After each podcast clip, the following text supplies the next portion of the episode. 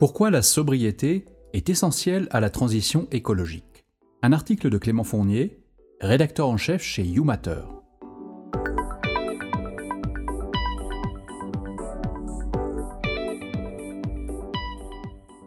Au-delà des énergies renouvelables ou des nouvelles technologies, pour faire la transition écologique, nous allons devoir faire preuve de sobriété.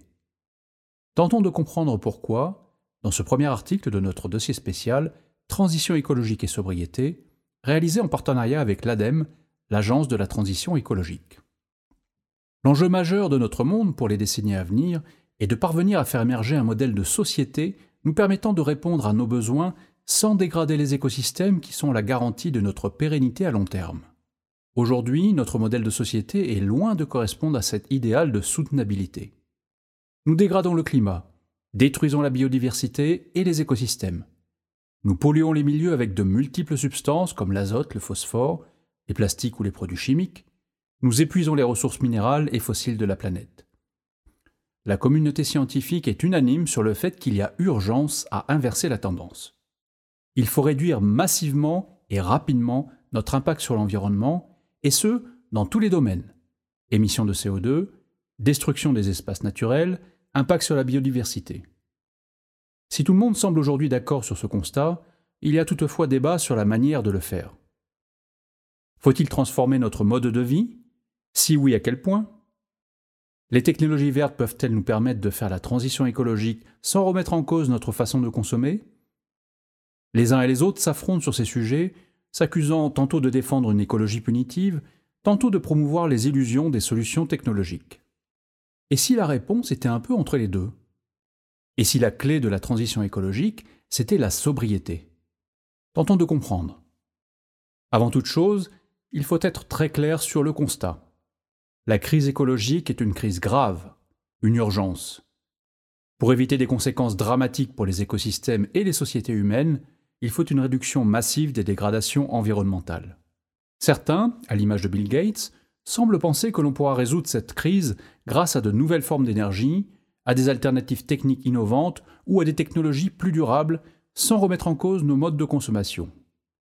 Les énergies renouvelables, l'hydrogène vert, la fusion nucléaire, les technologies de recyclage ou encore les biocarburants sont régulièrement évoqués comme des solutions nous permettant de préserver notre mode de vie en réduisant notre impact environnemental. Pourtant, les données, qu'elles proviennent du GIEC ou d'autres organismes scientifiques, montrent que cela sera vraisemblablement insuffisant. En matière de lutte contre le réchauffement climatique, par exemple, nous allons devoir, dans les prochaines décennies, diviser par 4 les émissions de CO2 de la planète.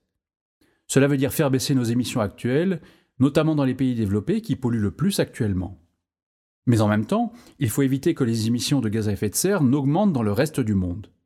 Or, la population de la planète continue d'augmenter, et des milliards d'individus aspirent à de meilleures conditions de vie et vont donc chercher à obtenir plus de confort, à se déplacer et à consommer plus. Un défi considérable est donc à relever, réduire nos émissions tout en donnant accès à un nombre croissant d'individus à de meilleures conditions de vie. Pour relever ce défi, les solutions techniques, comme les sources d'énergie bas carbone, comme le nucléaire, les énergies renouvelables ou le biogaz, les alternatives comme la voiture électrique ou l'hydrogène, ou les innovations vertes, sont très certainement une partie de la solution. Pour autant, toutes ces technologies alternatives ne sont pas sans impact non plus. Les énergies renouvelables ont des impacts écologiques. Elles demandent des matériaux qu'il faut extraire pour construire de nouvelles éoliennes ou des panneaux solaires. Produire des batteries des voitures électriques est polluant. L'hydrogène est loin d'être toujours écologique. Bref, rien n'est zéro impact. Il y a toujours un impact carbone plus ou moins fort et des conséquences environnementales variées. Cela signifie que si nous déployons ces solutions techniques à grande échelle, l'impact environnemental sera malgré tout conséquent. En fait, si nous généralisons ces technologies à l'échelle mondiale dans le but de soutenir des modes de vie et de consommation tels que ceux des pays développés, nous n'atteindrons vraisemblablement pas nos objectifs climatiques et environnementaux. Imaginons une planète à 9 milliards d'individus où chacun, ou presque, souhaiterait parcourir 13 000 km par an en voiture, comme en France. Il faudrait alors des milliards de voitures électriques et autant de batteries, alimentées par des millions d'infrastructures de production d'électricité bas carbone. L'impact environnemental serait gigantesque, en dépit de technologies qui sont pourtant plus écologiques que celles dont nous disposons actuellement. C'est la même chose dans tous les domaines de nos vies. Si tout le monde veut demain une grande maison avec jardin, équipée avec tous les équipements numériques dernier cri, si tout le monde veut voyager régulièrement à l'autre bout du monde, même avec des technologies vertes, nous n'atteindrons pas nos objectifs environnementaux. De plus, ces alternatives plus durables ne sont pas forcément toujours facilement compatibles avec nos modes de vie actuels, fondés sur toujours plus de consommation. Par exemple, les énergies renouvelables sont certes bas carbone, mais elles sont aussi intermittentes, ce qui signifie qu'elles ne produisent pas en continu et en permanence. La production d'électricité renouvelable n'est donc pas toujours en adéquation avec nos besoins. Si l'on a besoin de beaucoup d'électricité à 19 heures, il n'est pas certain que les éoliennes et les panneaux solaires produisent à ce moment-là. Il faut donc des techniques pour gérer cette intermittence, des capacités de stockage de l'électricité, une interconnexion avec les réseaux électriques des pays voisins, par exemple. Le problème, c'est que plus l'on consomme d'électricité, plus l'intermittence est difficile à gérer, surtout si cette électricité est consommée en même temps par tout le monde.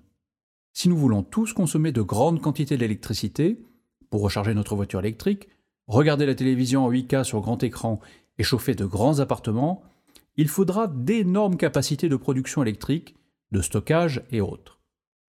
Concrètement, il sera difficile de généraliser les énergies renouvelables si l'on consomme toujours plus d'électricité. Et même si on y parvient, ce sera au prix de problèmes environnementaux nouveaux.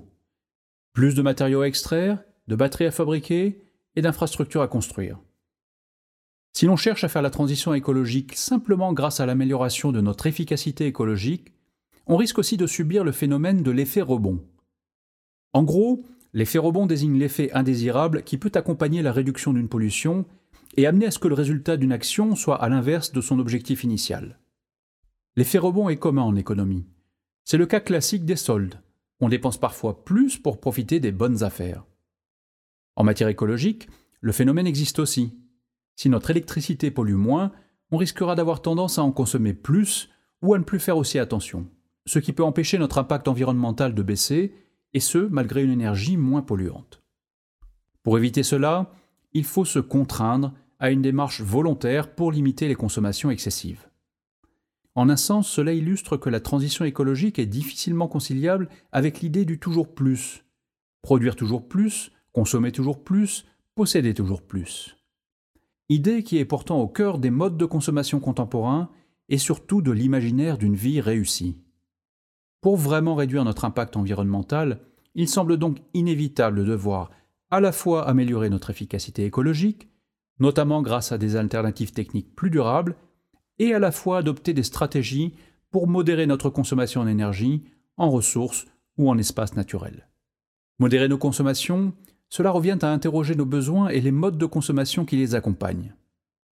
Il ne s'agit évidemment pas de rentrer dans une logique de privation systématique et de refuser sans distinction toute forme de consommation ou toute innovation. Il s'agit plutôt de se demander au fond de quoi avons-nous vraiment besoin? Et comment peut-on répondre à ces besoins en adoptant une logique de limitation des consommations de ressources et d'énergie? Par exemple, plutôt que de chercher à tout prix à remplacer toutes nos voitures actuelles par des voitures propres, telles que les voitures électriques ou voitures à hydrogène, ne pourrions-nous pas nous interroger sur nos besoins en mobilité? A-t-on vraiment besoin d'utiliser une voiture pour chacun de nos déplacements? Peut-on adopter des modes de déplacement plus sobres, comme les mobilités actives ou les transports en commun? Ou plus simplement, ne peut-on pas limiter certains déplacements lorsque c'est possible? Se poser ces questions, c'est entrer dans une démarche de sobriété. L'objectif n'est alors pas de chercher à maintenir par principe notre mode de vie actuel, mais de voir comment le transformer pour répondre à nos besoins de façon différente, en évitant les excès, en limitant notre impact environnemental. Cela peut être aussi l'occasion d'améliorer notre confort de vie. Ainsi, on pourrait imaginer construire nos espaces urbains différemment, en favorisant la proximité, de manière à limiter le recours au transport. Si nos commerces et les différents lieux de notre vie sociale sont proches de nos logements, alors la voiture n'est plus aussi indispensable, et on y gagne en temps, en confort et en impact écologique. Le télétravail est aussi une manière de limiter les déplacements qui peut, s'il est bien géré, faire gagner du temps et du confort. La sobriété invite aussi à penser la question des inégalités qui sont un enjeu fondamental de la transition écologique. Dans une démarche de sobriété, il devient plus difficile de justifier des modes de vie fondés sur une consommation somptuaire et donc les écarts de revenus qui leur sont associés. La lutte contre les inégalités devient alors un point central des décisions collectives. Une telle démarche a un gros avantage du point de vue écologique, car elle permet de jouer sur les deux tableaux en même temps, et donc de réduire notre impact de deux façons simultanées. D'un côté, on développe des procédés de production plus durables, et de l'autre, on limite l'utilisation de ces procédés pour des usages réellement utiles. La plupart des études d'experts sur les sujets de transition écologique s'accordent d'ailleurs à dire que la transition écologique passera forcément par une démarche de sobriété. En matière agricole, par exemple, il faut certes développer des méthodes agricoles plus durables, mais aussi réduire le gaspillage alimentaire, limiter la consommation de produits d'origine animale, ce qui génère généralement les plus gros impacts environnementaux, choisir des produits à faible impact, comme les légumineuses. Cette sobriété a l'avantage de vraiment réduire de façon significative les conséquences écologiques de notre alimentation mais aussi d'être meilleur pour la santé et généralement meilleur marché. En matière énergétique, la transition vers des énergies bas carbone doit s'accompagner d'une démarche de réduction de nos besoins énergétiques, grâce notamment à une meilleure isolation des bâtiments, l'usage des techniques d'efficacité énergétique, mais aussi d'une sobriété des usages. Sobriété numérique, sobriété foncière, sobriété énergétique, cette approche se décline dans tous les domaines. Elle implique de se questionner collectivement sur la hiérarchie de nos besoins, sur les notions d'utilité et de nécessité, pour élaborer ensemble un mode de vie qui permette à chacun de vivre dignement, confortablement et sans empiéter sur les limites de l'écosystème. La sobriété est un compromis cherchant à concilier l'efficacité des innovations durables et le pragmatisme d'une démarche de modération par la redéfinition de nos besoins. Et compte tenu de l'urgence de la crise écologique, il semble aujourd'hui évident qu'elle doit être au cœur de nos réflexions individuelles et collectives pour mettre en œuvre une transition écologique juste, solidaire et globale.